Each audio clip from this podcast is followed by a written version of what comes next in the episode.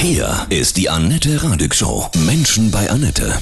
Heute bei mir zu Gast Erik Marquardt. Er ist im Europäischen Parlament und ist zurzeit auf der griechischen Insel Lesbos. Guten Morgen, Erik, grüße dich. Guten Morgen. Wie sind die Zustände gerade auf Lesbos? Die Flüchtlinge aus Syrien wollen ja in die EU, nachdem Erdogan die Grenzen aufgemacht hat. Ne? Genau, ich bin seit einer Woche auf Lesbos und das ist ja schon lange eine Situation, wo Menschen von der Türkei mit Schlauchbooten oft auf die griechischen Inseln kommen.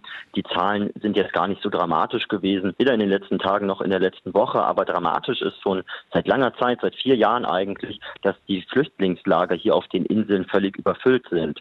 Es gibt hier zum Beispiel das Camp Moria. Dort sind 20.000 Menschen in einem Camp, was nur für 3.000 Personen ausgelegt ist. Da sind 7.000 Kinder dabei und die Leute waren schon unterversorgt, aber in den letzten Tagen hat sich das nochmal dramatisch verändert, weil die Sicherheitslage so schlecht geworden ist. Es sind dann so marodierende Banden entstanden, wirklich Rechtsradikale, die hier Jagd auf Journalisten gemacht haben, aber auch auf Hilfsorganisationen und selbst auf Geflüchtete, sodass die humanitäre Hilfe hier weitgehend eingestellt werden musste. Es gibt nur noch ganz wenige Leute, die hier helfen können. Ja, toll, dass du vor Ort bist. Wir sprechen gleich weiter.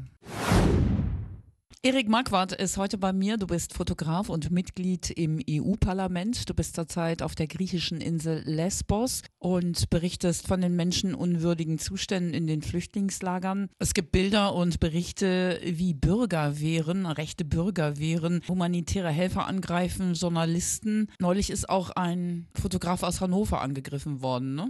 Ja, genau. Es wurden verschiedene Leute angegriffen. Man hat wirklich da Gruppen gehabt, die auf alles Jagd gemacht haben, was so aussah, als sei es nicht von der Insel. Also Leute mit Kameras, seine Kamera wurde zum Beispiel auch dann ins Wasser geworfen. Ein Journalist vom Spiegel wurde angegriffen, sein Auto wurde demoliert. Freunden von mir wurden Steine aufs Auto geschmissen, ähm, andere Autos wurden demoliert. Also wirklich eine Situation, wo man sich komplett fühlt, als wäre Anarchie ausgebrochen. Und das finde ich tragisch, weil wir ja jetzt gestern zum Beispiel nicht eine Bootsankunft hier hatten. Vor zwei Tagen hatten wir sieben Boote, aber die Frage kann ja für die Europäische Union ähm, und auch für Griechenland nicht sein, ob jetzt hier vier oder sieben Boote ankommen, sondern die Frage muss doch sein, wie sichern wir erstmal Rechtsstaatlichkeit, wie sichern wir Menschenrechte, wie können wir jetzt mit der Situation gut und geordnet umgehen. Und ich wundere mich schon sehr, dass man in den letzten Tagen eigentlich das tut, was Erdogan von uns erwartet hat, nämlich in Panik verfallen, zeigen, dass wir gar nicht so wichtig finden, dass Menschen geachtet werden, dass Menschenrechte geachtet werden. Eigentlich machen die Politikerinnen und Politiker in der EU-Spitze, in den Landesregierungen, ähm, die sich da ja für aussprechen, dass man jetzt nur über Grenzschutz redet, über Abwehr, die so Horrorfantasien von Angriffen auf Europa etc., was sie da alles sagen, dann herbeifantasieren, die machen eigentlich den Job von Erdogan und keine Politik für Europa. Was will Erdogan? Europa erpressen oder was hat er vor? Ja, ich will da Erdogan überhaupt nicht in Schutz nehmen. Es ist so, dass er diese Menschen nutzt, um Europa zu erpressen und das Leid der Menschen auch in Kauf nimmt. Das muss man verurteilen, aber man kann ja dann nicht als Antwort darauf ebenso unmenschlich handeln. Ich glaube, dass wir uns klar machen müssen, dass Erdogan in einer schwierigen Lage in der Türkei ist, auch in einer schwierigen Lage in Syrien. Und er versucht jetzt seine Verhandlungsposition zu stärken, indem er Europa erpresst. Man hat sich ja vor einigen Jahren auch in einem Abkommen mit der Türkei dort erpressbar gemacht, hat gesagt, Erdogan ist dafür verantwortlich, dass keine Geflüchteten mehr nach Europa kommen.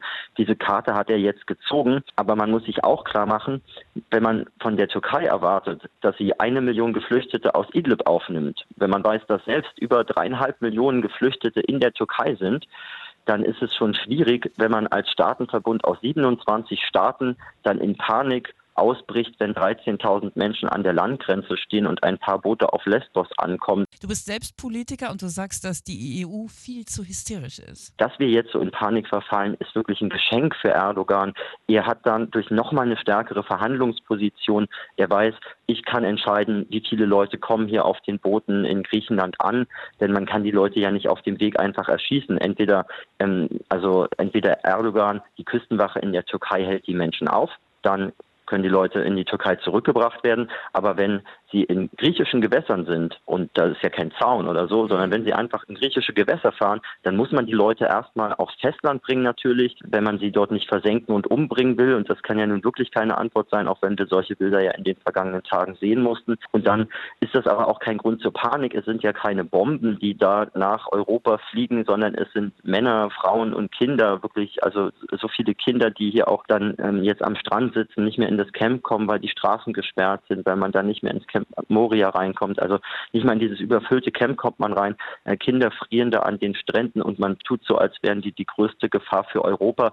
Ich finde es wirklich völlig unverständlich, unwürdig und verantwortungslos, wie hier mit der Situation umgegangen wird. Hast du eine einfache Lösung für das gesamte Problem? Ich glaube, was zuallererst passieren muss, ist, dass man rhetorisch abrüstet. Wenn man Sprache verwendet, die den Eindruck erweckt, dass man im Bürgerkrieg ist, dann ist es doch so, dass die Menschen hier auch glauben, sie müssten sich wehren, gewalttätig wehren gegen einen Angriff und Hetzjagden auf Geflüchtete organisieren. Diese Rhetorik ist wirklich brandgefährlich, besonders wenn wir erlebt haben, was in Städten wie Hanau gerade passiert ist. Da müssen wir aufpassen, dass wir rechtsradikal nicht Vorschub leisten. Und wir müssen aber auch schauen, wie können wir geordnet mit der Situation umgehen umgehen. Es ist ja so, dass wir Gesetze haben, dass wir Menschenrechte haben und dass wir auch erstmal schauen müssen, wer ist eigentlich schutzbedürftig und wer nicht. Ich könnte mir vorstellen, dass das ganze Problem überhaupt kein Problem wäre, wenn man sagt, wir versorgen die Leute an den Außengrenzen, die hier zum Beispiel auf den Inseln ankommen, ja dann in Griechenland sind, erstmal humanitär, machen Sicherheitschecks und dann gibt es Kontingente in verschiedene europäische Mitgliedstaaten. Wir reden ja nicht über hunderttausende Menschen gerade, sondern über einige Zehntausend prüfen wir, wer ist hier eigentlich schutzbedürftig und wer nicht wer kann hier bleiben und wer nicht. Und dann kann man das alles ganz gut organisieren, ist nicht weiter so erpressbar von Erdogan und könnte erstmal wieder in eine normale Diskussion zurückkommen, wo man sich dann über die nächsten Schritte Gedanken macht. Am Ende muss man natürlich auch ein Abkommen mit der Türkei machen. Ich glaube schon, dass es richtig ist, da auch die Türkei besser zu unterstützen, nicht den Staat Türkei, sondern die Geflüchteten, die dort eben dann auch humanitäre Hilfe brauchen. Wenn du diese Kinder am Strand siehst und ja, dieses Elend auch in den Lagern und du selber dich auch bedroht fühlst, ne, durch diese rechten Geschichten auf Journalisten, wie hältst du das alles persönlich aus? Ja, es sind natürlich anstrengende Tage hier, aber ich glaube, wichtig ist gerade nicht, ähm, wer jetzt irgendwelche Drohungen mir ins Internet schreibt. Ich habe wirklich ähm, hunderte Nachrichten bekommen, die nicht schön zu lesen sind, auch wirklich widerliche Morddrohungen gegen mich. Aber ich glaube, wichtig ist in so einer Situation, dass man sich jetzt auf die politischen Lösungen konzentriert, dass man erstmal schaut, wie kann man den Leuten hier vor Ort helfen, wie kann man mit den Behörden reden und Druck machen, dass sie geordnet mit der Situation umgehen. Ähm, ich kümmere mich danach sicherlich auch noch um die Morddrohungen und muss auch schauen, ob ich in den nächsten Tagen eventuell Polizeischutz brauche. Das ist wirklich unheilvoll, was da teilweise geschrieben wird. Aber momentan versuche ich mich einfach erstmal auf politische Lösungen zu konzentrieren.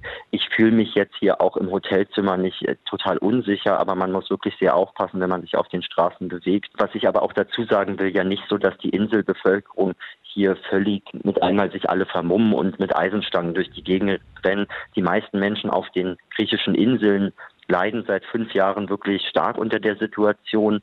Viele leben vom Tourismus. Touristinnen und Touristen kommen nicht mehr auf die Inseln, obwohl sie natürlich trotz dieser Flüchtlingslage eigentlich wunderschön sind. Du lebst komplett in deiner Berufung, ne? Wie wichtig ist dir das Thema Refugees? Ich glaube ganz grundsätzlich, für mich ist es so, dass ich irgendwie eigentlich behütet aufgewachsen bin, das Glück hatte, hier in Europa geboren zu sein und dass ich ja einfach weiß, dass es vielen Leuten so geht, dass sie nicht dieses Glück hatten. Man entscheidet ja nicht selbst, ob man jetzt irgendwie in einem Kriegsgebiet äh, aufwächst oder geboren wird oder nicht. Ich glaube, wenn man so viel Glück hatte wie ich und wie viele in Europa, dann hat man auch ein bisschen Verantwortung dafür zu schauen, wie kann man dafür sorgen, dass es Leuten, die weniger Glück hatten, besser geht. Von Herzen alles Gute, ja, pass gut auf dich auf und ja, man habe ich schon gesagt, man tut was man kann. Ne? Ja, ähm, danke für das Interesse. Ich kann dir gerne noch was auflegen. Was möchtest du schönes Rockiges hören? Nothing Else Matters von Metallica. Danke Dankeschön. Dir.